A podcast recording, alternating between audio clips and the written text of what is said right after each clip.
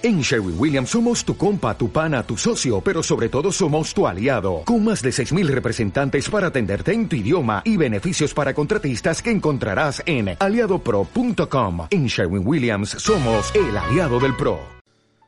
Quiero hablarle esta mañana de, Parece raro, porque tenemos... A veces pasan cosas extrañas. Y como la que me pasó el viernes, eh, ayer, ayer, porque teníamos el mensaje el seguimiento de las promesas de mi padre, pero ayer que por primera vez, por esa cosa de la gripe, pude dormir en la tarde. Yo no, no duermo, de plano me, cuesta dormir de tarde, no puedo. Eh, pero ayer de plano me dormí por la, por el mismo cansancio, el mismo agotamiento, todo eso, y tuve un sueño. Entonces cuando me desperté como a la hora y media, le dije a mi esposa, mira, tráete un lapicero y un lap, tráete algo para escribir, porque fíjate que yo tuve un sueño de estas tres cosas. Y entonces es lo que le voy a compartir, porque para qué, pues si tuve el sueño y era de Dios, porque también lo analicé, porque a veces hay sueños que no son de Dios, hermano. De repente usted dice, mire, yo soñé con una culebra macheteada que me andaba siguiendo por toda la casa, y ya le dice el otro, mira, yo creo que es tu suegra la que anda ahí siguiéndote por todo. Y hay, tanto el sueño a veces no es de Dios y tanto la interpretación no es tampoco de Dios. Puede ser que, que sí sea, pues, pero no tanto ya con dolo, ¿verdad? Y alevosía el hecho de decir que es su suegra, aunque podría ser. Pero bueno, ahora, el punto es, dependiendo del caso, es que depende del caso. Ahora, le voy a hablar de los tres puntos que yo soñé ayer, porque ¿para qué voy a inventar? Dije, si es tuyo, y lo analicé. Entonces, ¿para qué no darlo? Pues si es tuyo. Es tuyo. Así que si es tuyo, lo voy a, anotamos con mi esposa y entonces eso lo voy a compartir. Voy a hablar de tres. Oiga, oiga, oiga, ya le puse hasta nombre, ¿verdad? Estamos grabando, ¿va? Gloria a Dios. Tres actitudes ante la prueba y ante los momentos difíciles. Tres actitudes que usted tiene que tener, amado, a la hora de tener un momento difícil, de prueba, de tribulación, eh, al tener un momento de angustia, de dolor, al tener un momento difícil que usted no entienda. Hay tres actitudes que el Señor mostraba en ese sueño que son las que usted debe tener y yo también.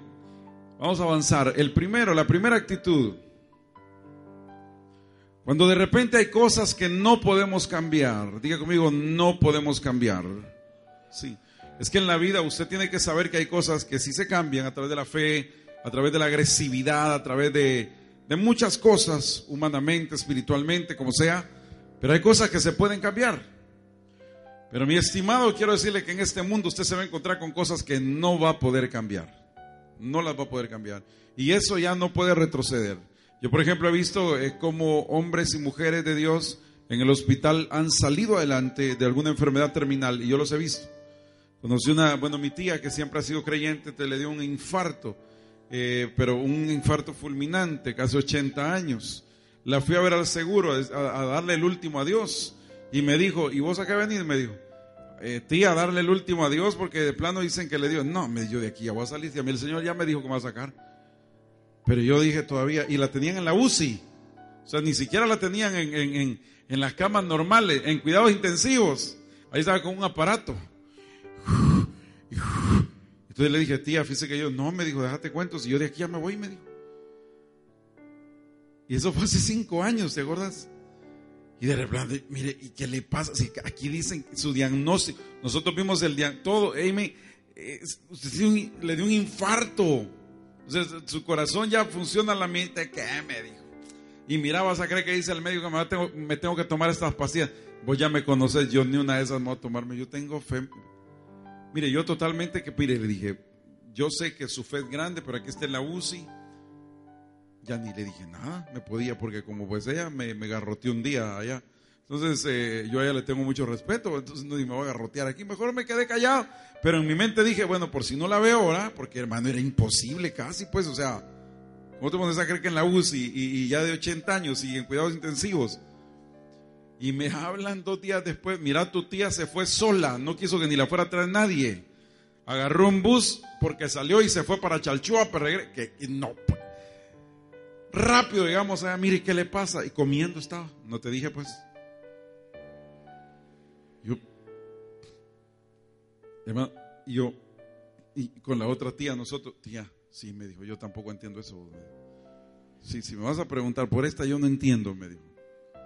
Es más, la otra tía se convirtió a Cristo a través de eso. Entonces quiere decir que hay milagros, ¿no?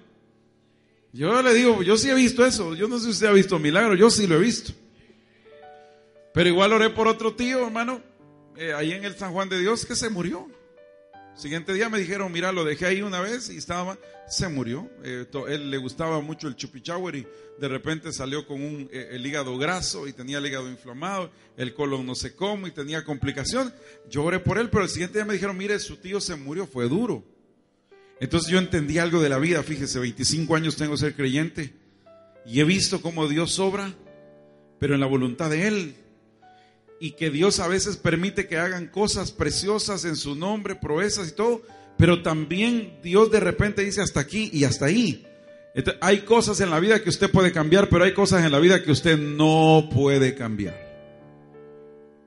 Ahora, la predicación es, ¿cuál es tu actitud cuando se te presentan situaciones que no puedes cambiar, papá?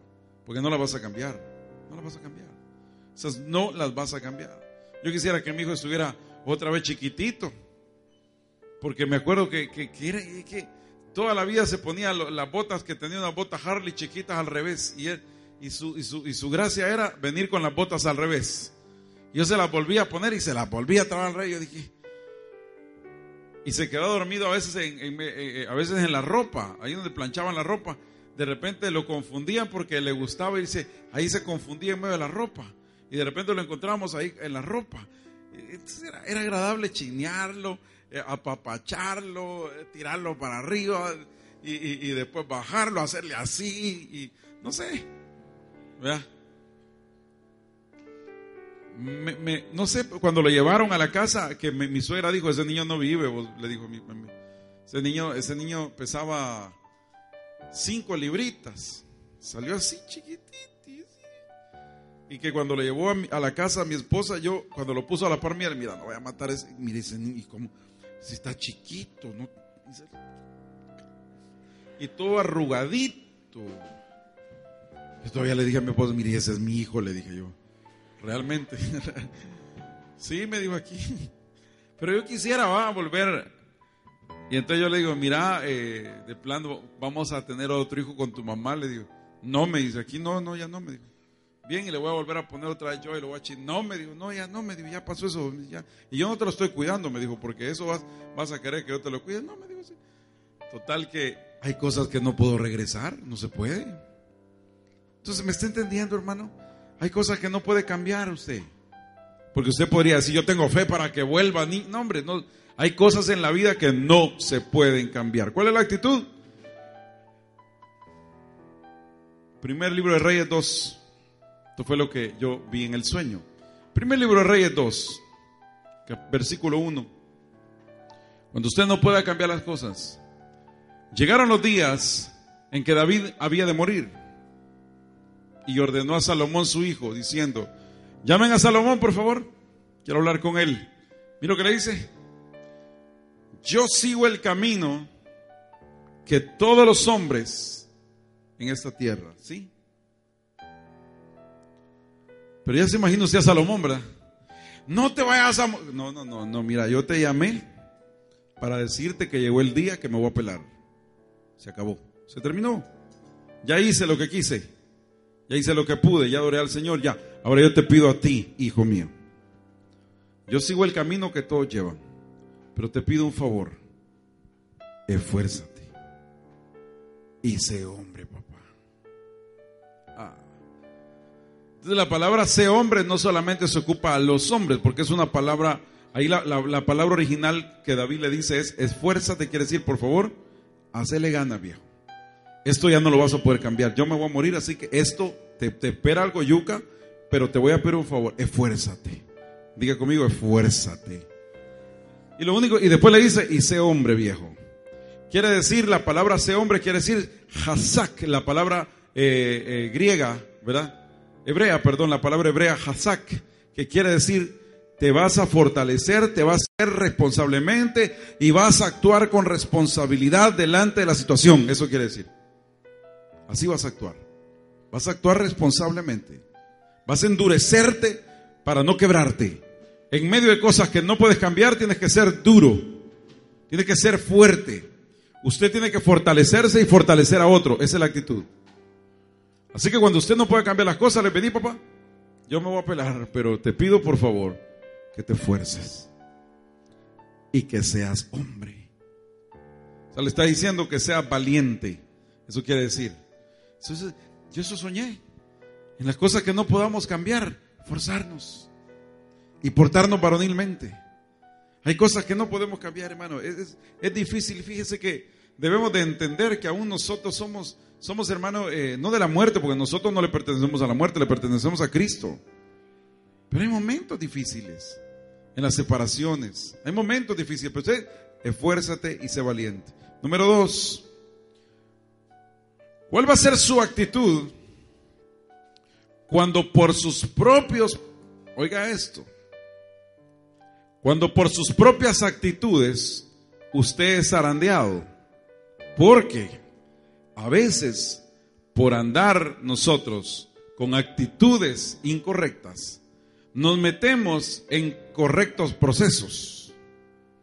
Por ejemplo, Jesús, eh, de repente aparece el Pedro, usted conoce al Pedro ahí en la Biblia, y, el, y le dice, no, yo te amo más que toda esta gente, hombre.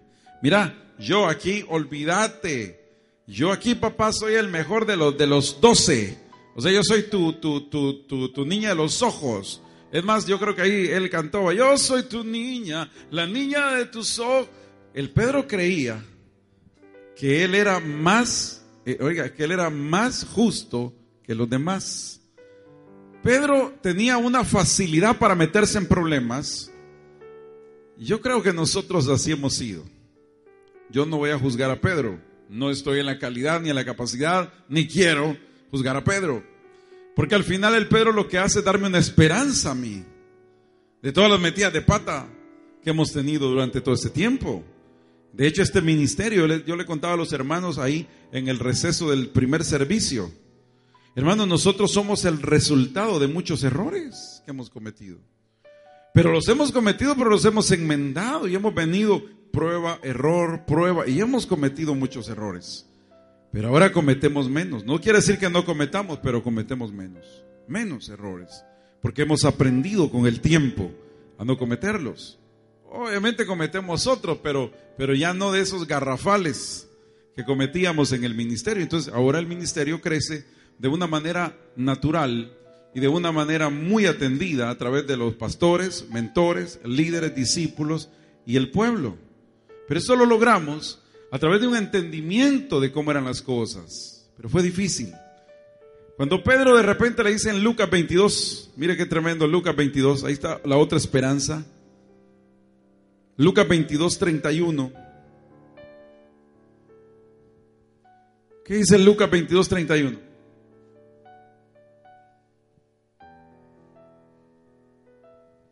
Dijo también el Señor, Simón, Simón, he aquí, Satanás te ha pedido para zarandearos como al trigo.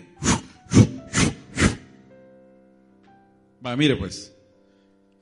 Ahora, yo no sé si usted qué piensa de repente de un Jesús que le dice, y yo no sé qué haría si el diablo llega, mira, fíjate que llega Satanás, mira, fíjate que yo quiero corregir a ese porque ese es muy bocón. Mira, yo quiero corregir a ese porque ese es bien metido, déjamelo un ratito. Mira, yo quisiera corregir a ese porque ese es mero, mero abusivo, mero loco, mero sobado, tiene que aprender, hombre. Y como el que le hace los mandados al Señor es el diablo, hermano. Entonces dice, Satanás te ha pedido, ¿sabes por qué? Porque el adversario te ha pedido para zarandearte. Ahora, note usted que el Señor no le dijo al diablo, pues ahora me pongo delante de ti para que no lo... No, lo que pasa es que Jesús entendió que era un proceso necesario para la vida de Pedro. Era un proceso necesario. Como el proceso necesario para muchos de nosotros que hemos pasado por eso, hasta que aprendemos la lección. Mira las palabras de Jesús. Vaya Pedro, mira, el diablo te ha pedido. Ajá, Señor. ¿Y tú qué le respondiste al diablo?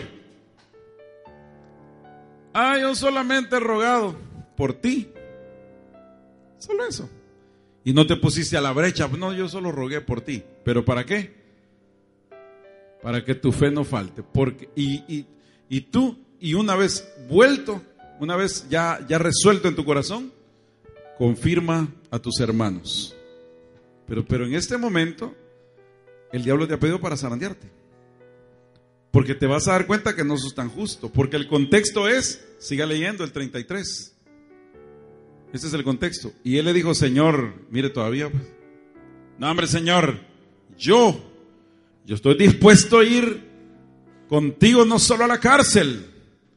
Así que que nos metan preso a los dos. Y si es posible también a la muerte voy contigo, y que nos entierre juntos en la misma tumba.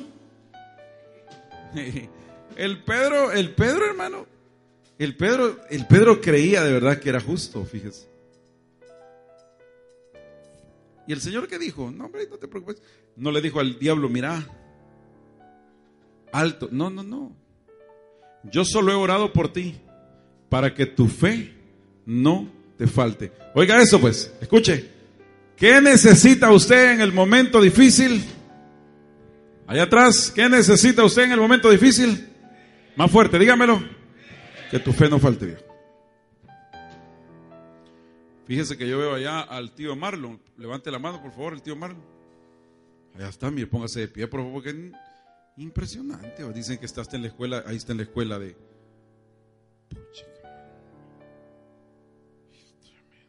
Gracias, mi mire. vengan los dos, por favor, es que quiero graficar este, este, este, este mensaje para que se me haga más, rico en, en, en presentación. Mire, es un milagro de verdad verlos juntos a ustedes, de verdad. Ya van a cumplir tres meses, ¿va? ¿O no? Vengan, aquí, vengan, tranquilos. ¿Cuánto van a cumplir? Unos tres, cuatro, ¿va? Quizás, ¿va? Cuatro meses, ¿va? Pucha, pero usted se ve, pero hasta pelo le nació, ¿va?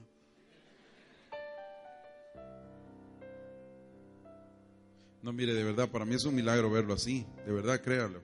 Venga usted, mire. Va. ¿Se acuerda usted que esté todo el tiempo dándole al, al fresco? Sí,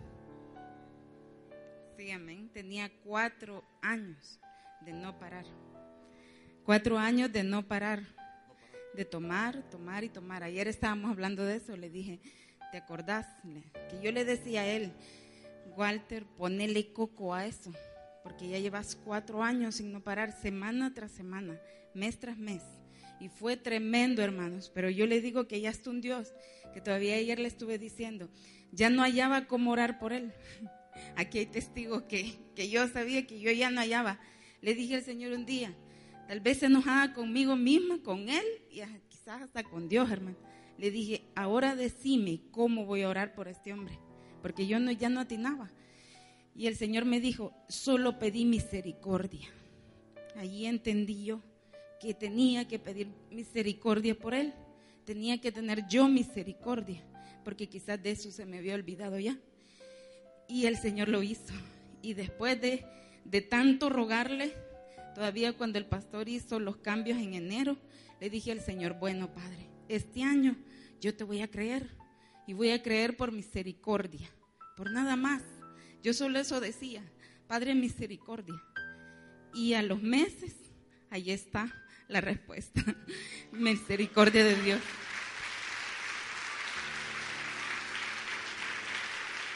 Sí, usted sí. Sí, ya, ya, no sé, de veras ya no sabe qué hacer. Hasta. Yo he pedido al Señor, le dijo, el diablo te ha pedido para zarandearte, pero no te preocupes, porque vas a zarandear a ese, porque él como te lo va a traer, y como no quieren a la buena. Es que mire, como hay método, entonces, no quiera la buena, va a querer las malas. Pero la fe de ella que no falte. Eso fue lo que hizo Jesús ahí. No es que no lo metió al trisol, pero de repente a este, venga por favor usted. En esas de andar ahí en la calle, de cuneta en cuneta, hace cuatro meses se la vio a palitos. ¿Qué le pasó? Bueno, este, Dios le bendiga.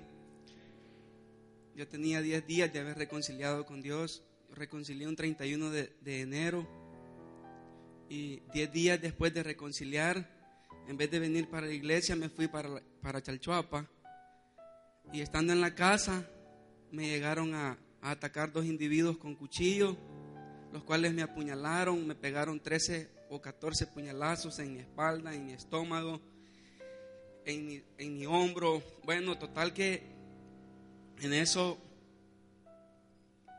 yo no sé cómo, yo clamé a Dios en mi mente y, y le dije, ayúdame Señor, porque vi, sentí la muerte en ese momento, sentí que iba a morirme, pero yo tenía 10 días de haber reconciliado con Dios y comento esto con, con, alguien y me dice, Dios, Dios quiso hacer eso en tu vida, es, es era un proceso en tu vida. Total que me apuñalaron, los tipos pensaron que me habían dejado muerto, me pegaron un garrotazo aquí en la espalda, o sea, pensaron que me habían matado y salieron huyendo. Detrás de ellos salí yo en, mi moto, una moto que tengo, la arranqué todo herido y me fui para el hospital agonizando, pidiendo ayuda. Llegué al hospital, o sea, no me caí en el camino porque Dios tenía este propósito de estar aquí esta mañana. Y me atendieron de emergencia, me trasladaron para el Seguro Social. Estuve cinco días eh, eh, internado en el hospital, 29 días incapacitado. Eh, y Dios aquí me tiene en esta mañana por misericordia. Amén.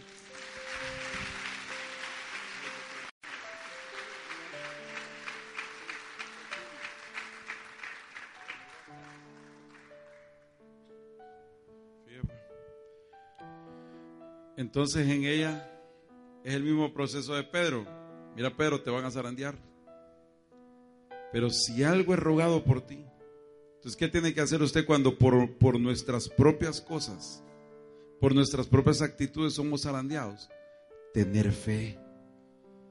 La fe no le puede faltar en ese momento. Hay cosas que sus hijos van a pasar, procesos que sus hijos, sus familiares, sus esposos, etcétera pero lo que usted tiene que tener es fe que de ahí va a salir adelante. Y número tres, eso es lo que yo vi en el sueño. Yo tengo un destino profético. Diga conmigo, yo tengo un destino profético. Más fuerte, dígale, yo tengo un destino profético. Eso es bien importante lo que le voy a decir esta mañana. Oiga esto.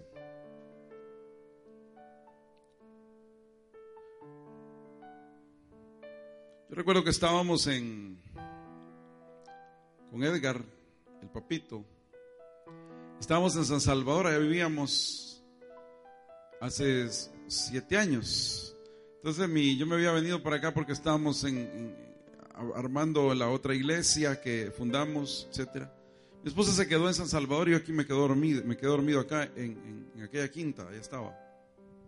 Ah, en la casa de ustedes estaba, parece. Y entonces de repente me habla a las 3 de la mañana, hey, la niña se murió. Y yo dije, qué raro, qué raro eso. ¿Cómo que la niña se murió? ¿De qué me estás hablando? o sea, que la niña me está, está, muerta, no, no responde y ya, y estaba ya ya verdecita, estaba ya toda helada y, entonces yo miraba ahora por ella, porque yo no estoy ahí. Ahí no estaba el esposo, no estaba el amigo, no estaba el pastor, no estaba nadie, estaba Dios con ella. Entonces la niña se le, se le murió. Pero de repente dice que la tomó, ¿verdad? Y entonces todo lo que yo dije, bueno, ni modo, hay que ir a ver qué hacer.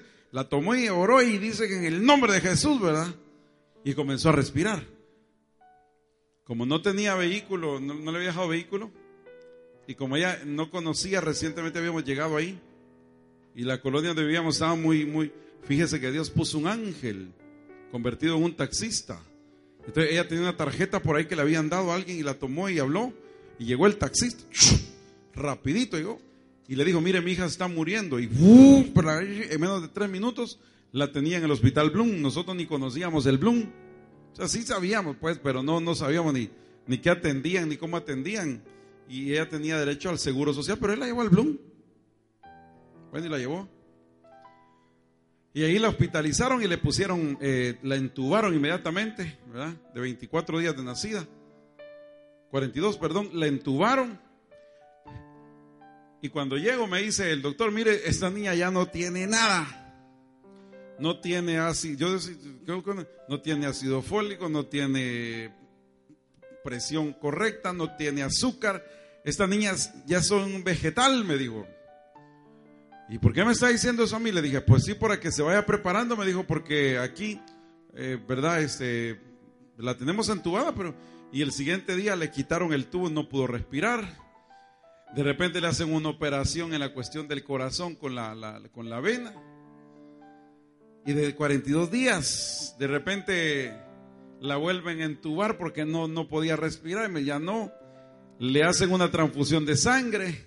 Y la siguiente semana le vuelven a hacer otra transfusión de sangre, dos transfusiones. Yo dije de plano ya. Pero en ese momento me cayó una palabra, fíjese. Y la palabra era, no hagas dudar a la gente que por años le has predicado que yo estoy vivo. Entonces, con esa fuerza me venía a predicar aquí los miércoles y los domingos, estando mi hija allá, no era fácil. Pero yo venía a darle esperanza a la gente, vida. Porque Juan el Bautista, cuando estuvo preso, una de las cosas que Juan el Bautista hizo cuando se vio encarcelado es que precisamente se puso a dudar de Dios. Pero mire hermano, ¿usted cree que Juan el Bautista por esa razón perdió su destino profético? De ninguna manera. Porque a veces dudamos de Dios. Mire lo que le pasó a Juan el Bautista Lucas 7, 18. Busque Lucas 7, 18, por favor, dice la escritura. Los discípulos de Juan le dijeron, las nuevas de todas esas cosas y llamó Juan a dos de sus discípulos. Y los envió a Jesús para preguntarle, ¿eres tú el que había de venir o esperamos a otro? Fíjese pues. Mira, acabamos de tener una plática allá con un apóstol allá en la montaña. Y él nos dijo algo que me quedó muy claro. El mensaje central de los discípulos era lo que, lo que vimos, lo que oímos, lo que palpamos tocante al verbo de Dios. O sea que los discípulos predicaban acerca de Cristo nada más. Porque lo habían visto, lo habían palpado y lo habían oído. Ahora yo le pregunto algo. ¿Y Juan el Bautista qué no oyó que, que, o, no escuchó la voz en el cielo que dijo, este es mi hijo amado? Y Juan el Bautista no lo tocó para bautizarlo. Y Juan el Bautista no lo vio hacer milagros. Sí lo vio. Pero la pregunta es, esa es la pregunta. Y si él lo vio, lo tocó y sabía que era Jesús, la pregunta es, ¿y por qué dudó? No, no se ha puesto a pensar, ¿y por qué dudó? Y le manda a decir a los dos, miren, háganme un favor, muchachos, fíjense que la pregunta que quiero mandar a hacer es, ¿será este? ¿Será este? El Hijo de Dios o hay que esperar a otro? yo le pregunto a usted, no me levante la mano, pero ¿cuántos de nosotros hemos dudado a veces que Dios nos va a responder? ¿Ah? Porque sabemos que nos espera a veces esos momentos difíciles que le esperaba Juan. Juan sabía que iba a morir decapitado. La pregunta es esta. ¿Cuántos de nosotros dudamos? Juan el Bautista mandó a preguntar, miren, pregúntenle a este si es él, porque de plano no vemos lo que, pues sí, yo quisiera ver. Pregúntenle. Y dudó, como usted y yo. Ahora mira la respuesta de Jesús. Mira la respuesta de Jesús. La respuesta de Jesús es la siguiente. Cuando, cuando pues los hombres vinieron a él, dijeron, Juan el Bautista nos ha enviado a ti para preguntarte, ¿eres tú el que había de venir o esperamos a otro? Y mire pues, Ahora, el Señor no hizo esto por Juan. El Señor hizo esto por los discípulos que habían llegado a preguntar. Y mira lo que dice. En esa misma hora, diga conmigo usted, en esa misma hora, en el momento que preguntaron los discípulos, en esa misma hora empezó a sanar a muchos de enfermedades y plagas y de espíritus malos y muchos ciegos, les dio la vista y qué más, y respondiendo Jesús le dijo, id y hacer, y hacer saber a Juan lo que habéis visto y lo que habéis oído. Los ciegos ven, los cojos andan, los leprosos son limpiados, los sordos oyen, los muertos resucitan y a los pobres les es anunciado el Evangelio. O sea que en el mismo momento comenzó a hacer milagros para que creyeran. Y le fueran a decir a Juan, díganle a Juan. que el reino de los cielos se acercó. Díganle a Juan que los cojos ven, que los cojos saltan, que los ciegos ven, que los muertos resucitan. Díganle. Díganle a Juan que no hay problema, que ya llegó el que tenía que esperar. Pero mire las otras palabras de Jesús para con la gente. Ahí mismo. Bienaventurado es aquel que no haya tropiezo en mí. Pero mire lo que dice al final. Cuando se fueron los mensajeros de Juan, la gente se quedó preguntando ahí. Bueno, y este, ¿y Juan por qué mandó a preguntar eso? ¿Y acaso dudó? ¿Y ustedes? ¿Y yo? Y mire lo que dice Jesús. Comenzó a decir a Juan, de Juan a la gente. O sea, le empezó a predicar de Juan a la gente. Y le dijo, mire, ¿qué saliste a ver al desierto? ¿Una caña sacudida por el viento? ¿Qué saliste a ver? ¿A un hombre cubierto de vestiduras delicadas? He aquí que los que tienen vestiduras preciosas viven en deleites en los palacios de los reyes. Y ahí están. ¿Mas qué saliste a ver? ¿A un profeta? Si os digo, si os digo, y más que un profeta. Ahí déjenlo. Entonces Jesús, ante la duda de Juan, ¿sabe qué hizo? Le empezó a predicar a todos, a decirle, ¿saben qué? Ustedes salieron a ver a un hombre, ¿cómo lo salieron a ver? Delicado, no. Traía ropa de camello, comía langostas. ¿Qué salieron a ver? Una caña sacudida por el viento. ¿Salieron a ver un profeta o no? Yo les digo, más es este. Porque este fue el que me preparó el camino. Este fue el que predicó acerca de mí. Este fue el que, me, el que me trajo a ustedes. A través de este yo vine a ustedes. Yo te digo algo, iglesia. Dios no va a olvidar lo que tú has hecho por el Señor en algún momento de tu vida. Dios no va a olvidar que le presentaste a Cristo no sé cuánta gente. Dios no va a olvidar que lo has venido a adorar y alabar en medio de las pruebas, en medio de las angustias, en medio de las tribulaciones. Dios no va a olvidar todas las cosas que has hecho por Él, iglesia. Y a la hora de la duda, a la hora que te llegue la prueba, cuando ya no puedas hacer nada, no temas ni desmayes porque Él va a decir, ustedes qué ven, le va a decir, ¿acaso ven a este que me ha fallado porque dudó de mí? ¿Acaso este no presentó el Evangelio en un día? ¿Acaso este no hizo obras de, eh, para poder bendecir mi vida? Al Señor Jesús hablando de ti. ¿Acaso este no se levantó a predicar un día solo porque ahora no está predicando? Porque de alguna manera el diablo lo engañó, pero yo sigo diciendo que este es mi hijo y tiene un destino profético el cual va a cumplir. Le guste al diablo, no le guste. Le guste al diablo, no le guste. Y esa es la ventaja que tenemos, lo que Dios habla de ti por lo que tú has hecho por Él. Así que tienes que tener esa actitud de vencedor en Cristo. Esa actitud que aunque estés derrumbado, hermano, sí, pero, pero Él habla bien de ti. Porque los demás se pusieron a preguntar y ese Juan dudando. ¿Y ustedes qué salen a verle? Más que un profeta. Ese es mi amigo. Más que un profeta, él dijo que iba a menguar para que yo creciera. Yo estoy aquí por él. Él se puso a la brecha por mí. En ese momento tan difícil de los, de los, de los, de los, del tiempo exactamente los fariseos. En ese tiempo de confusión donde no sabía, en esa transición de Cristo. Si Juan el Bautista no se hubiera parado a la brecha para preparar el camino, a Jesús se le hubiera hecho más difícil. Pero Juan el Bautista se paró. Ahora, que Juan el Bautista cuando se vio en momentos difíciles dudó, pero eso no lo descalificó de su destino profético. ¿Está entendiendo usted eso? Así que yo le voy a pedir que confíe en Dios, de que usted va a llegar a cumplir su destino profético, porque Dios cree en usted, aunque a veces hayamos dudado, aunque a veces le hemos fallado, pero Dios sigue creyendo que podemos reivindicarnos y volver otra vez. Así que tres cosas. En momentos difíciles. Tres actitudes. La primera, cuando hay cosas que no puedo cambiar, esfuércese y sea valiente, sea hombre. Compórtese como hombre. Cuando la hemos regado y tenemos que ser zarandeados, lo que tenemos que pedirle al Señor es tener fe para salir adelante. Y cuando ya de plano dudamos, no te preocupes, porque Dios cuida de ti. Así que si amas al Señor por todas esas cosas, yo quiero agradecerle a Dios, no quería venir porque estaba un poco así, pero no me quería perder la bendición de decirles lo que Dios había mostrado a mi vida en ese sueño. Y hoy más que nunca creo que tengo que fortalecerme en momentos difíciles, cuando no puedo cambiar las cosas.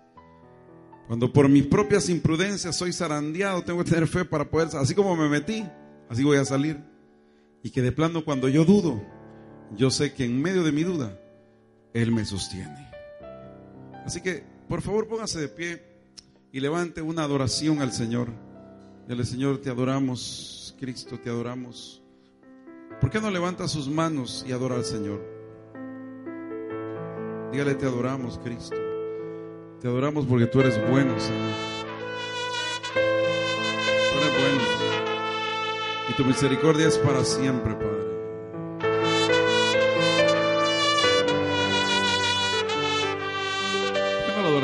Señor, dame fuerza.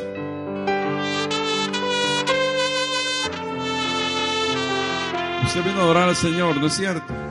Adórelo entonces.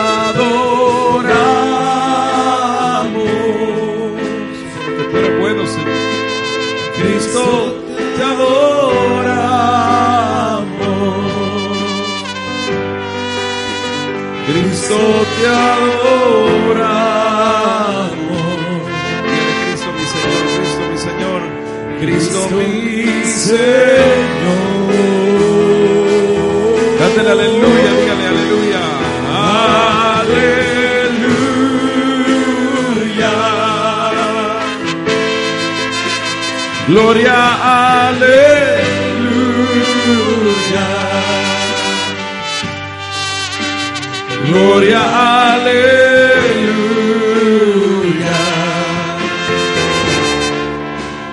Gloria al Señor. Tú eres santo, tú eres santo, tú eres santo. Solo tú eres santo. Solo tú eres santo.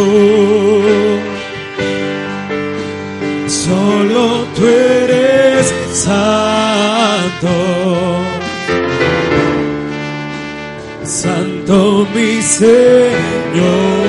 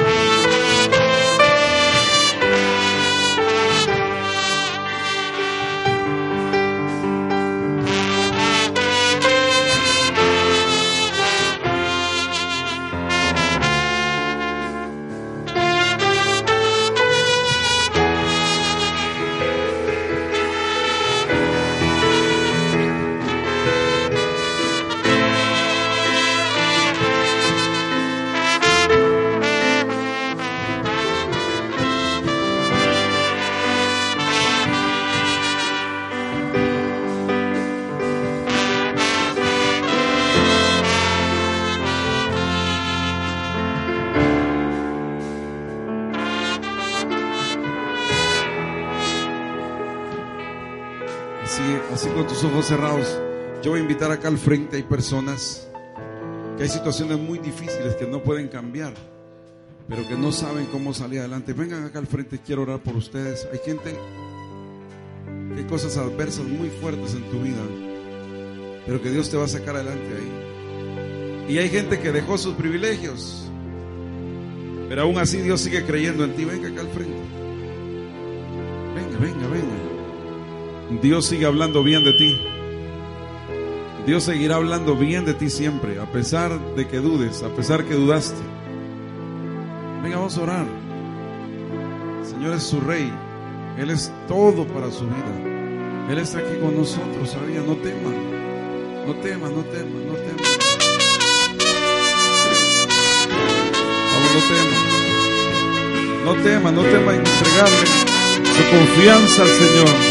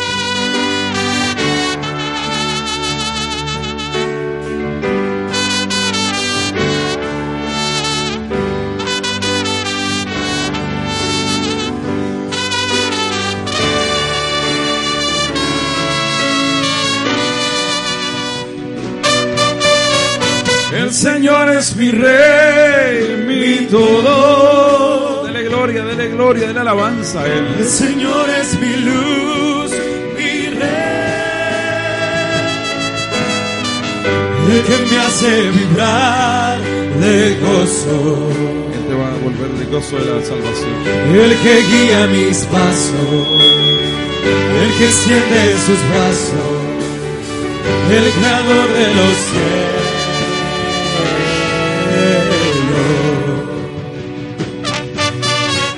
El Señor es mi rey, mi todo. Aleluya.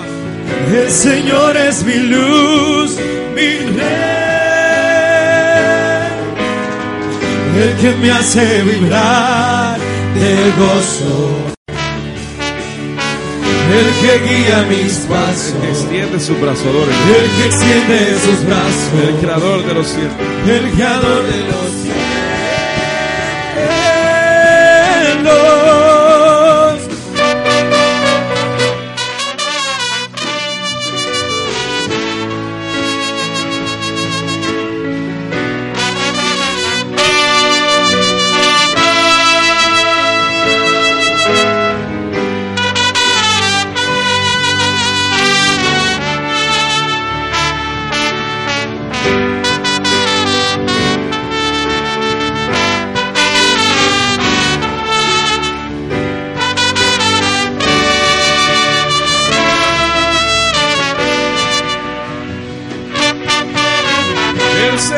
Mi todo. El Señor es mi luz, mi rey. El que me hace vibrar de gozo. El que guía mis pasos. El que extiende sus brazos. El creador de los cielos.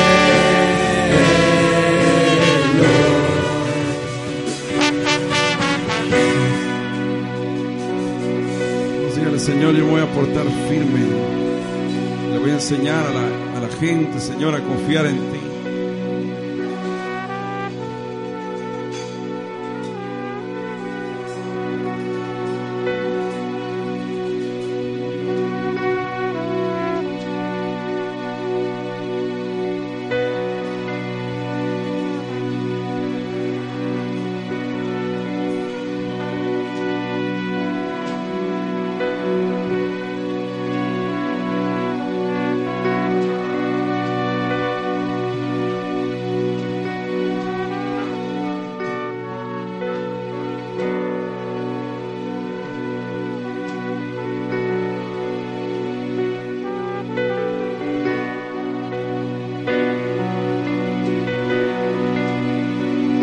Cosas que no se pueden cambiar, pero Dios te va a dar ahora la fuerza.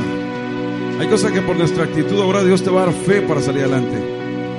Y hay cosas que en medio de lo que no entiendes, tu destino profético, nadie te lo puede quitar porque Él confía en ti. No porque confía en ti como humano, sino porque el Espíritu Santo está en ti y vas a sacar adelante a tu familia, tu ministerio en el nombre de Jesús.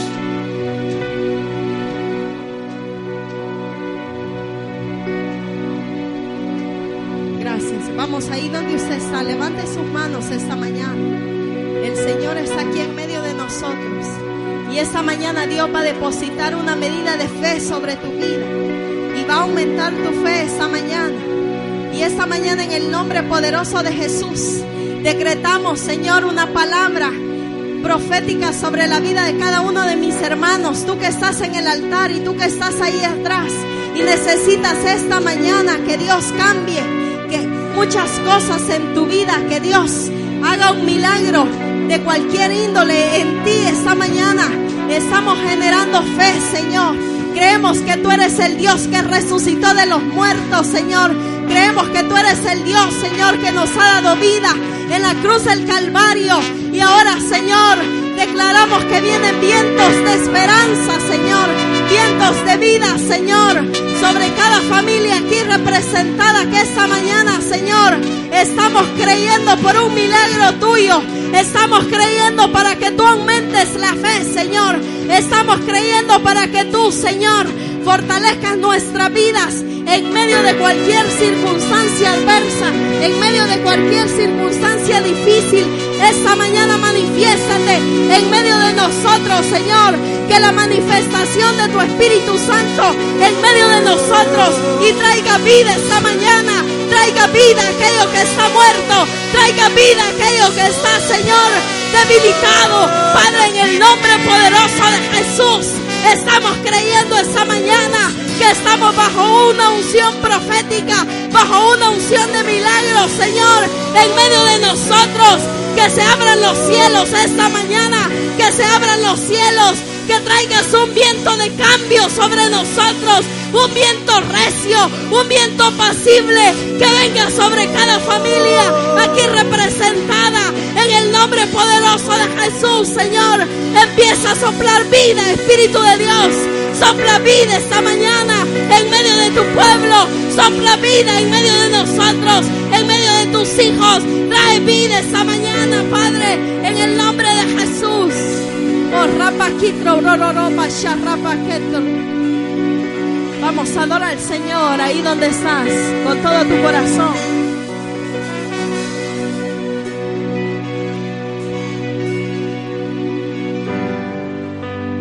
Nombre poderoso de Jesús.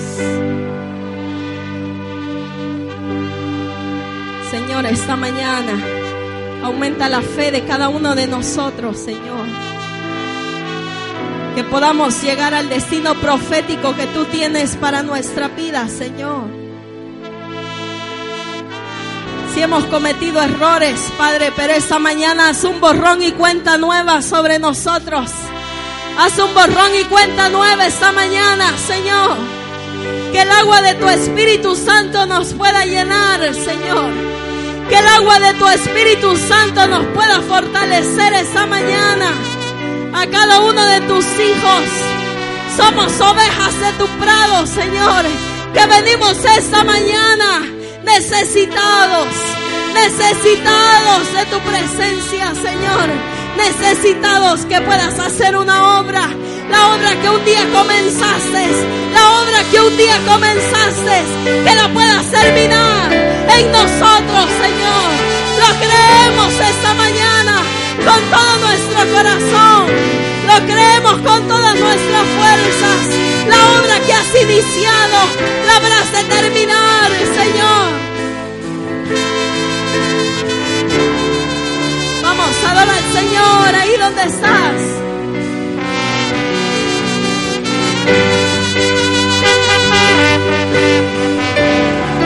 Levanta tus manos y adórale al que vive y permanece.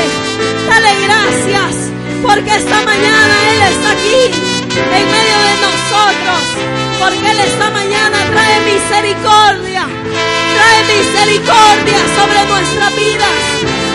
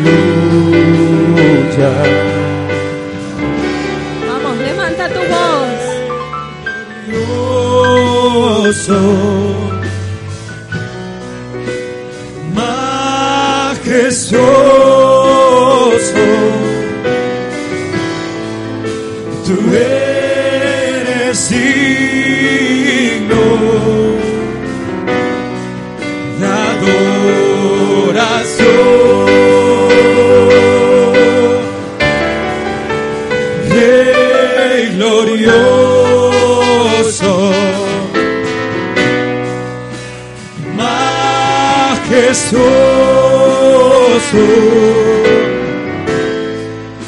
tú eres digno de adoración.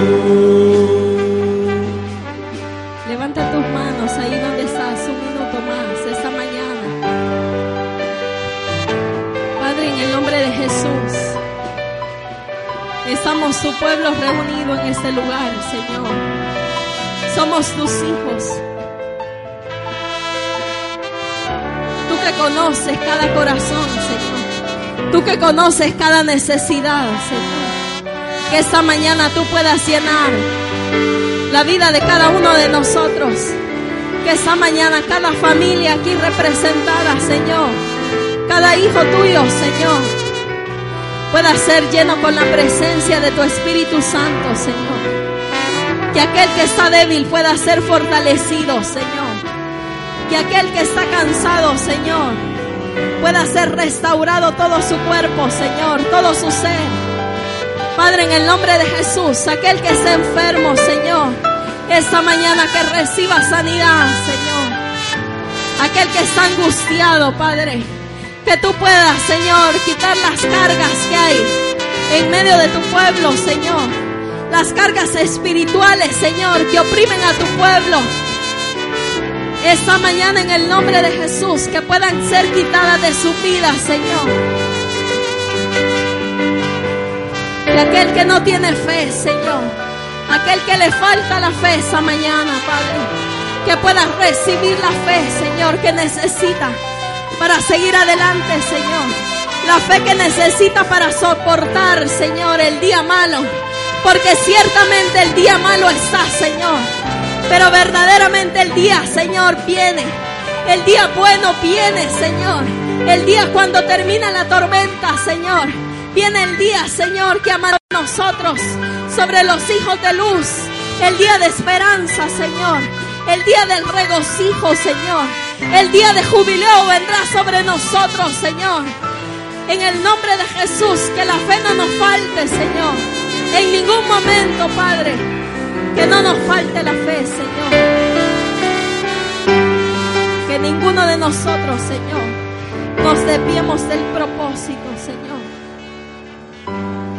Que ninguno de nosotros, Señor, nos desviemos del propósito que tú tienes, eterno, Señor. El destino que tú has predestinado desde la fundación del mundo. Que lo podamos, Señor, cumplir en nuestras vidas.